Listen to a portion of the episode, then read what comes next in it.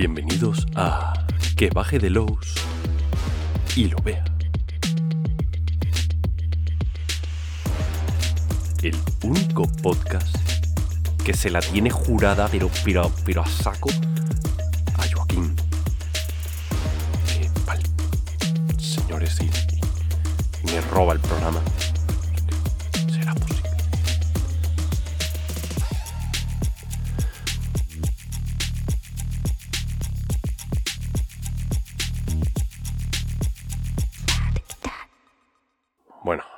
Volvemos después de... No pasó nada la semana pasada, no, no pasó nada, yo no recuerdo haber hecho ningún programa la semana pasada, así que la semana pasada no hubo programa, no pasa nada, ¿eh? Lo que visteis o escuchasteis o lo que sea, eso, eso, no, eso no existe. No, no creáis las sucias palabras de, de ese señor que se pone jazz de fondo. Eso, eso, eso no... Eso no es... Mira, voy, voy a ser elegante y no voy a decir nada porque... Pero la verdad es que se lo merece, ¿eh? porque es un hijo... Alto, Es, guapo, es una persona... rubio, Es... ojos azules, es 42 de pie. eso es Joaquín. Es que, es que, es que no, no, hay, no hay palabras, no hay palabras. Bueno, me he desfogado. Lo siento mucho por, porque habéis tenido que, que presenciar esto, pero, pero era importante que, que supierais que, ese hombre no me representa. Bueno, en cualquier caso, eh, lo que quería contar hoy era de Fear Itself, em, hablar un poquito de, de, de- de de los tipos de juego que hay, porque una...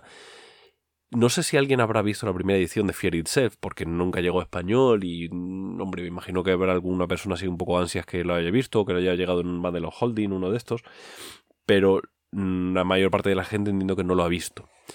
En cualquier caso, esta segunda edición tiene unos cuantos cambios muy interesantes que van eh, en el pf, 90 y pico por ciento de los cambios son de estructura.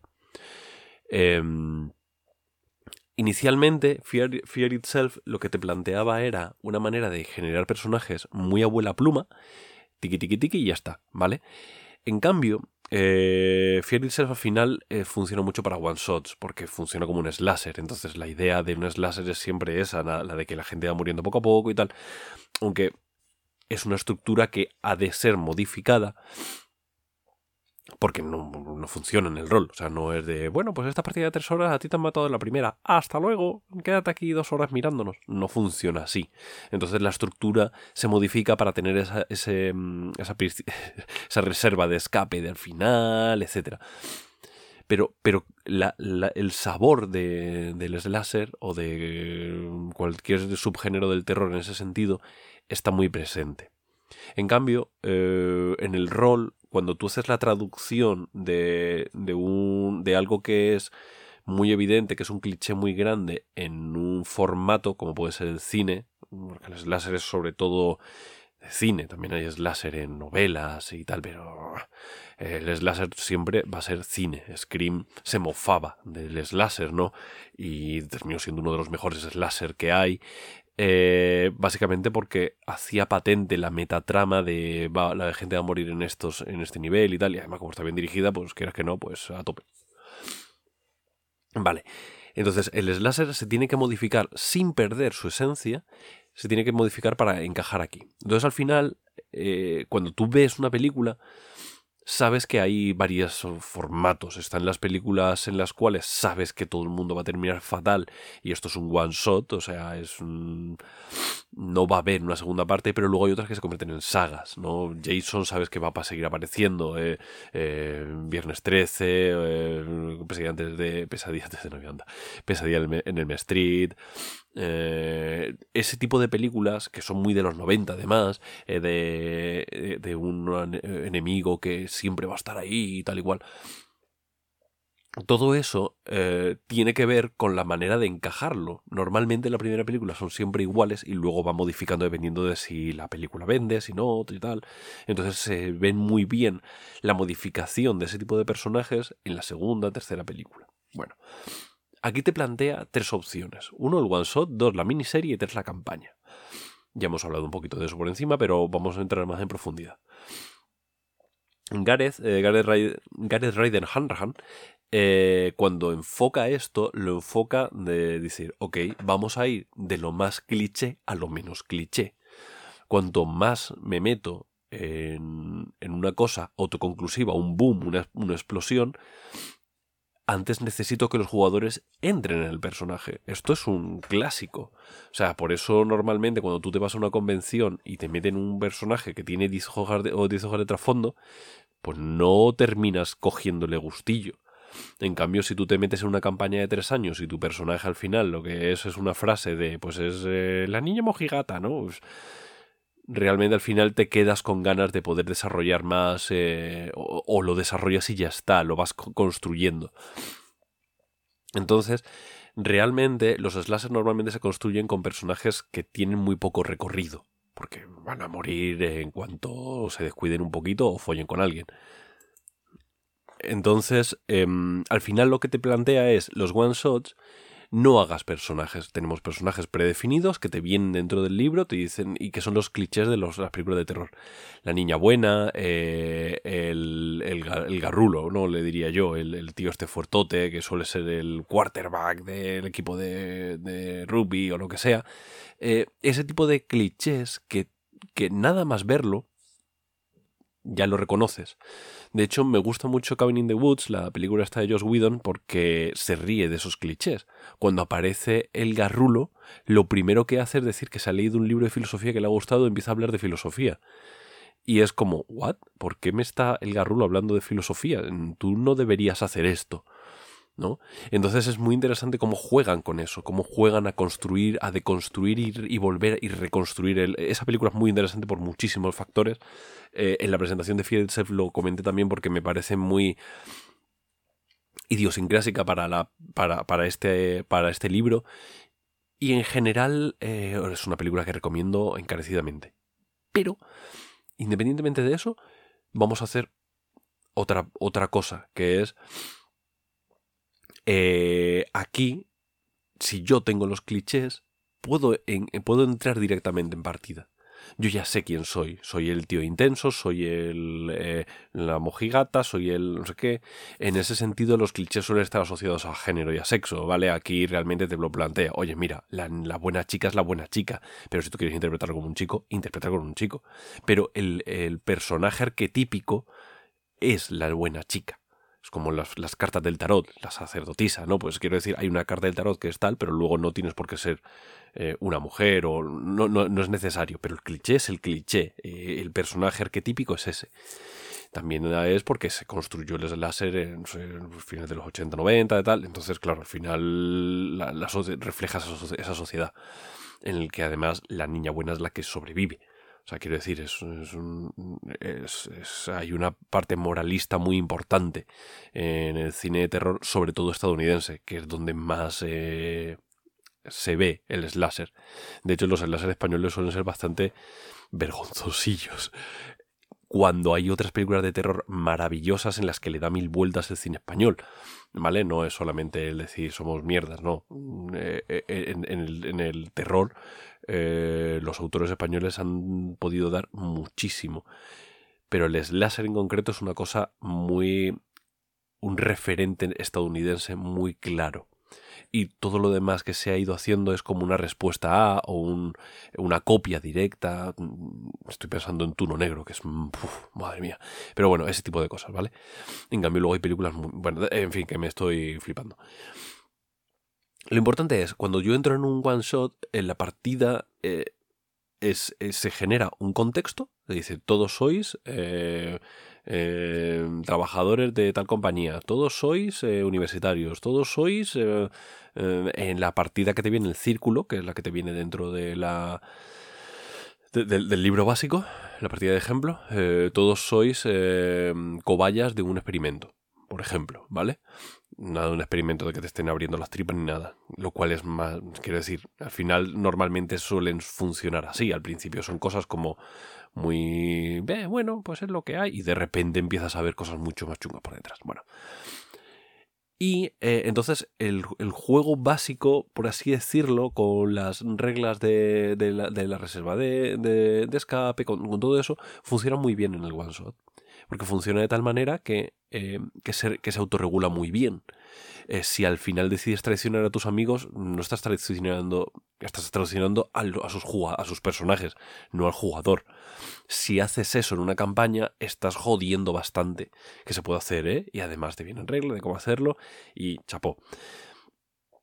Pero eh, eso sería el one shot. Te viene todo bien integrado, te plantea, oye, las, las fuentes de estabilidad enfócalas de esta manera para que tengan sentido, para que aparezcan en partida, porque realmente las fuentes de estabilidad, si yo las percibo como cosas a las que yo me puedo cargar, entonces tiene más sentido y enfoca el láser. Si mi fuente de alimentación es mi hermanito pequeño y de repente veo a mi hermanito de pequeño por la cabeza ahí colgada de un puente, em, yo voy a perder estabilidad muy rápido, lo cual para un one viene de puta madre, y además no lo voy a poder recuperar, voy a estar bloqueado y eh, me va a empujar a continuar.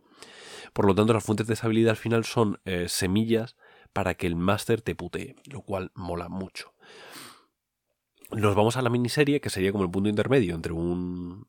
entre una campaña y un. Bueno, vamos a ir a la campaña y luego venimos al miniserie porque una campaña al fin y al cabo es gente que se mete en problemas, ¿no? O sea, quiero decir, eh, Supernatural.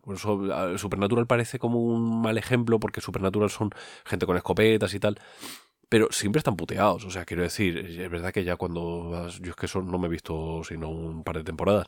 Pero es verdad que cuando te metes las últimas temporadas, por lo que me han contado, ya son semidioses ahí matando gente.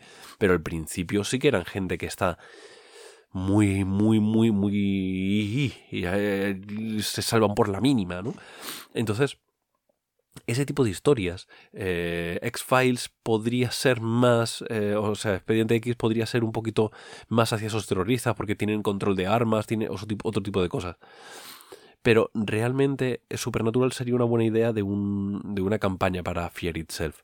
Son personajes que tienen un, boom, tienen una, un, inicio en el cual, un inicio fuerte, pues en este caso, pues eso, que, un demonio se ha cargado a su padre o a su madre, ya no me acuerdo, cosas de estas. Y, y entonces ellos se, se dedican a cazar bichos. Vale, pues entonces eso podría ser una buena campaña para Fear Itself. Son personajes que tienen una motivación fuerte para hacer lo que sea, pero lo que hacen no está asociado directamente con esto. Eh, el ejemplo que te vienen es sois unos como una especie de periodistas que tienen que, enfocar eh, casos de esto y te viene un enemigo muy graciosete que tiene que ver con eh, es un enemigo es que no quiero hacer spoiler es un enemigo concebido de tal manera que realmente lo que hagan no vas a encararte a ellos, sino a todas las cosas que van haciendo alrededor. Y vas a ir como eh, cogiendo pruebas, ¿vale? Algo, algo así. Eh, es muy conspiración, o sea, la conspiranoia de pues nunca voy a poder alcanzar a, a, los líderes porque están muy fuera de mi alcance, pero voy intentando contener todas las cosas que van ocurriendo. Entonces, una campaña ya son personajes mucho más complejos, mucho más densos, las motivaciones son más densas y se construyen como un personaje más parecido a esos terroristas. Lo que pasa es que, claro, lo estamos enfocando desde un punto de vista de que eh, ya hablamos de la creación de personaje, no se puede eh, pasar de X puntos de, de, de escaramuza, de X puntos de disparo, bla, bla, bla, bla, bla. Entonces, realmente es más interesante a la hora de, mm, plantear es una campaña. Todas esas motivaciones de cada uno son un impulso para para enfrentar ello. Probablemente todos estén intentando buscar esa conspiración, por así decirlo, y se van encontrando con las pequeñas miguitas de pan que van apareciendo. Y ya cuando quieras terminar la campaña dentro de 10 años o 10 días, em, te enfrentarás a esa amenaza final. La miniserie, en cambio, por eso lo quería dejar hasta el, final, porque la miniserie eh, es que a día de hoy es muy fácil entender una miniserie. Ten en cuenta que este juego es del 2013, creo que es 2014. Em, es muy fácil entender ahora lo que es una miniserie porque estamos porque hay miles de miniseries o sea Disney Plus saca Disney Plus que, dicen ahora no eh, sacan miniseries todos los puñeteros meses y eh, son cosas em, que tienen una estructura narrativa diferente a la de una película, pero eh, tienen una duración, tienen, eh, todo tiene que ver con un único elemento, con un único, una única manera de, verlo, una única solo una cosa. Esto es muy interesante. Eh, que, lo que construimos entonces es una trama muy parecida a como construiríamos un one shot, pero sabiendo que la manera de enfocar, la, manera de relacionar los jugadores con la trama va a ser como en una campaña. Por eso lo he dejado al, final. Entonces, eh, te, te, vienen como unas reglas. La, la, sesión cero, por así decirlo, de una miniserie, yo creo que es la más complicada de las tres, porque encontrar este equilibrio entre estas dos cosas es bastante complejo.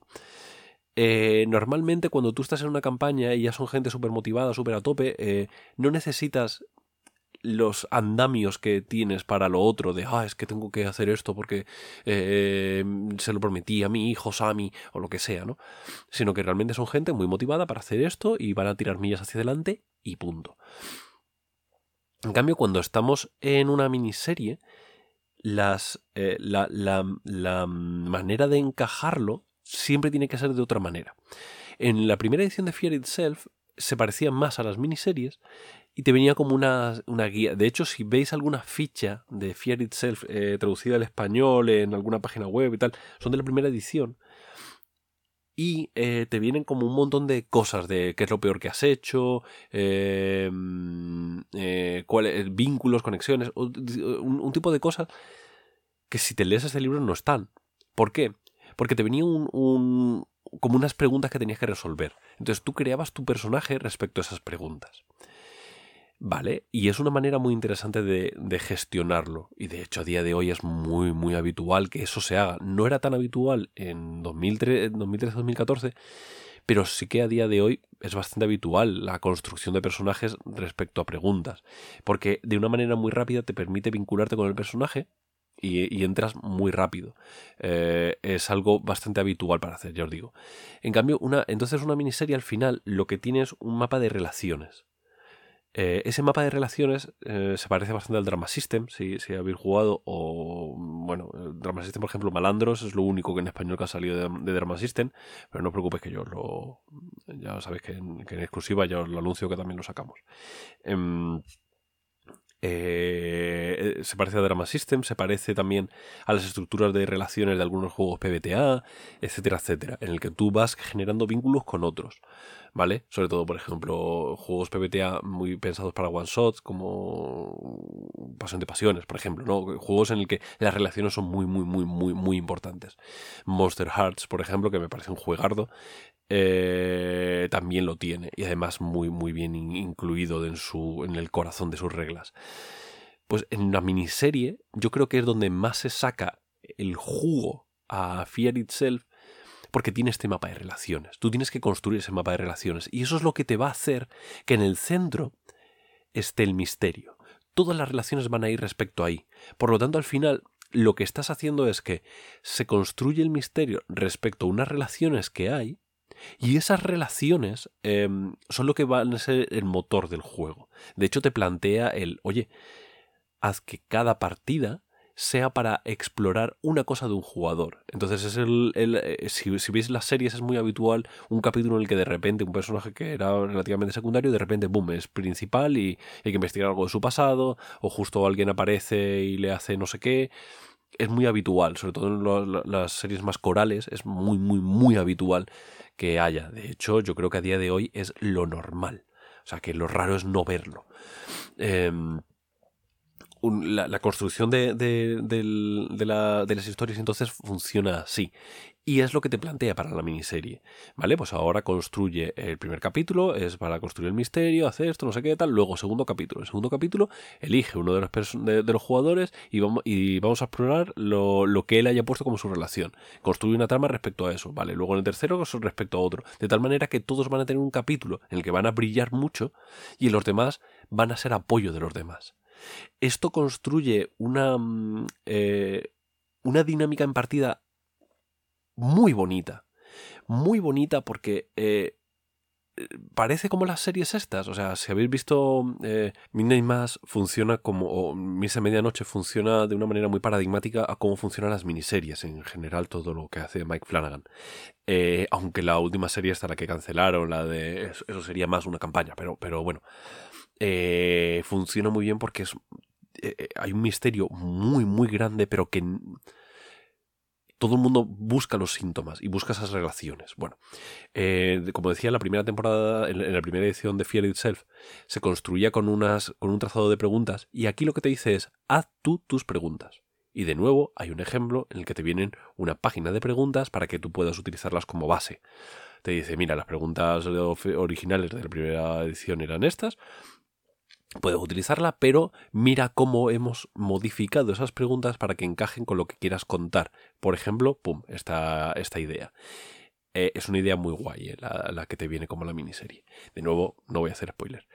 Em, entonces, es realmente eh, esa, esa, idea de, de, las series de Mike Flanagan en la que eh, al principio hay un capítulo en el que se plantea el misterio, eh, a lo mejor dura dos capítulos o lo que sea, y luego hay un capítulo en el que hablamos del personaje principal, que le pasó en tal sitio, luego el personaje secundario, que le pasó en tal sitio, luego el personaje terciario, que le pasó en tal sitio, y luego al final ya empieza a morir gente a cascoporro, empiezan a, a caer por las esquinas y todo va funcionando así. Esto es Fear Itself.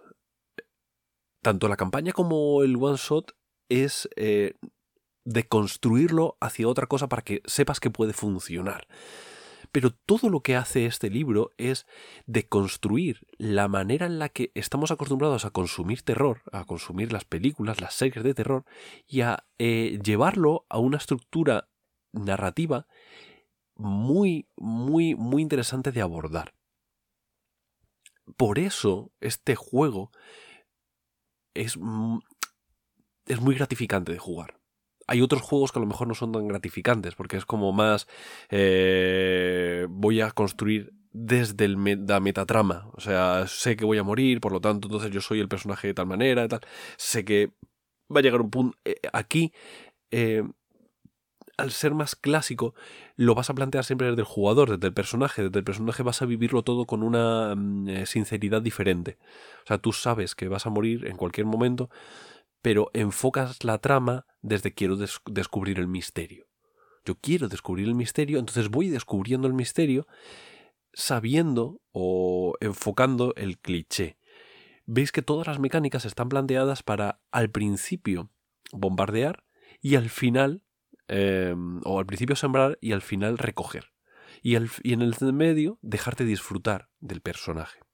En ese sentido creo que es un juego bastante único. Eh, hay muchos juegos que enfocan el terror, pero no hacen esto.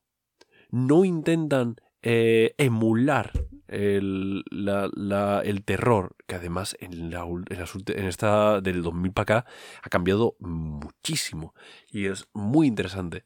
Y además, hay que decir, ha influenciado mucho el terror español eh, a, la, manera de hacer, o hispano, porque Guillermo del Toro, por ejemplo, ha influido muchísimo en, en cómo se percibe el terror.